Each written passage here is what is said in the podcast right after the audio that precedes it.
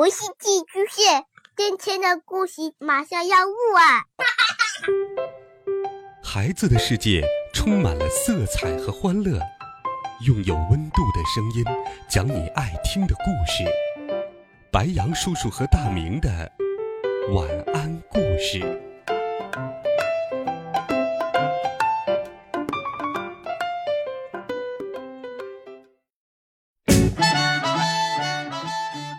小朋友们、同学们，大家好，欢迎收听白羊叔叔讲故事。今天，白羊叔叔继续给你准备了神奇好听的冒险故事，一起来听《遇见机器人四十八号》中。最后，我说，生物是一种物体，能呼吸。需要吃饭。机器人四十八号又打断了我的话：“生物为什么要呼吸吃饭呢？因为这样才能生存呢。”机器人四十八号好奇的问：“生物要吃饭才能生存，生存才能吃饭吗？”哦，也不全对，我是说可能是这样。总之这很难解释清楚。生物不是制造出来的，而是生出来的。而且生物到底是什么？这个问题真的很难解释清楚。不滋滋，不滋滋。机器人四十八号突然叫了起来：“处理数据，处理数据。”过了一分钟。一个机器人的嘴里掉出了一张纸，机器人四十八号把纸递给了我，上面写着：姓名李奥，型号人类，生产用途无，处理方案拆毁已做备用零件。这是什么意思？机器人四十八号回答：我已经决定把你拆毁。送到备用零件间。一个机器人拿着一把螺丝刀和一把斧头走上前来，我大声喊道：“哦，不要，不要，不要！你们不能把我拆了。”机器人四十八号说：“你需要升级系统。”我不需要升级，我现在这样就挺好。如果可以，请让我离开这里。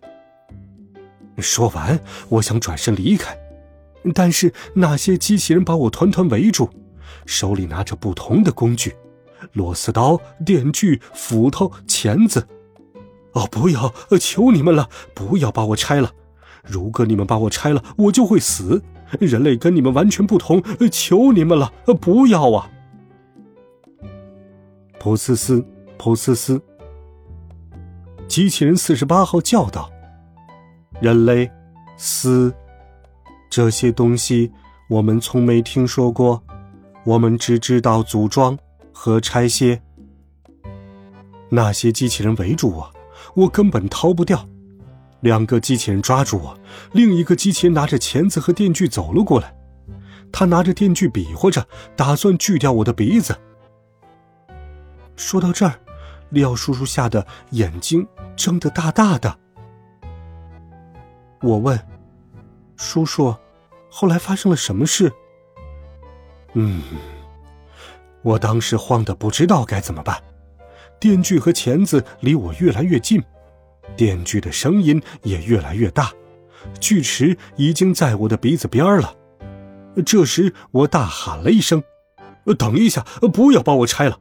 如果你们把我拆了，我我就讲不了故事给你们听。”噗呲呲，噗呲呲。机器人四十八号又叫了起来，机器人们停了下来。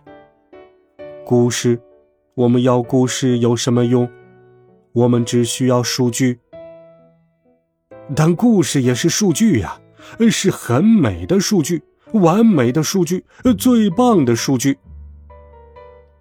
这时候，机器人四十八号说：“那你讲吧。”拿着电锯的机器人走开了。我开始给机器人讲故事。你给他们讲了什么故事？我问。我给他们讲我在撒哈拉丛林里冒险的故事。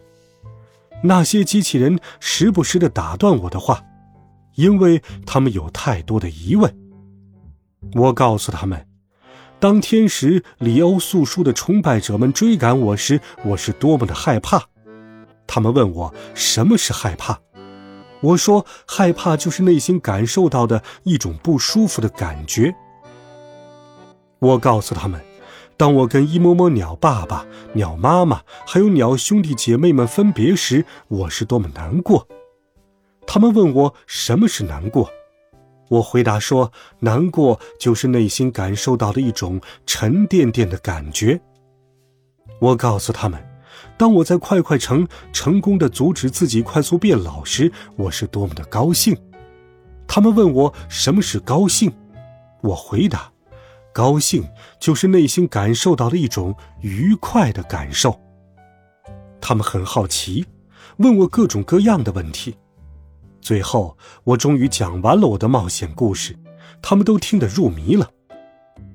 机器人四十八号说：“里奥叔叔，你的这些故事确实是完美的数据。”接着，他又叫起来：“不滋滋，不滋滋。”处理数据。过了一会儿，一张纸掉了出来，上面写着：“结论，心脏移植。”心脏移植，这是什么意思？机器人四十八号说：“我需要你的心脏，那可能感受害怕、难过、高兴的心脏，我也想要感受它们。”我大声喊了起来。什么？你想要我的心脏？你不能拿走我的心脏！不要担心，我们会给你移植一颗最新型、最先进的心脏，到时你会跟现在一样。接着，他命令道：“把里奥弄到。”我对机器人四十八号说：“呃不，你不明白，我不要机器人的心脏。”但是我还没来得及解释什么。一个机器人就走了过来，他按住我，在我身上摸来摸去找开关，想把我关掉。然而我身上没有开关，最后他狠狠地打了我一拳，我立刻晕了过去。廖叔叔说着，靠在了靠背椅上。格雷厄姆问：“叔叔，你的心脏真的被移植了吗？”利奥叔叔解开衬衣上的第一颗纽扣，我们看到他的胸口有一个拉链状的疤痕。我睡着了，什么也没有感觉到。当我醒来时，发现自己躺在一张床上。一开始我并没有什么特别的感觉，以为什么都没有发生。然而很快我就注意到胸口的伤疤。我静静地躺在床上。突然，一群机器人冲了进来。里奥，里奥，不好了！你必须帮帮我们。好了，孩子们，这一集好听的故事，白羊叔叔就给你讲到这里。温暖讲述，为爱发声。我们明天见，晚安，好梦。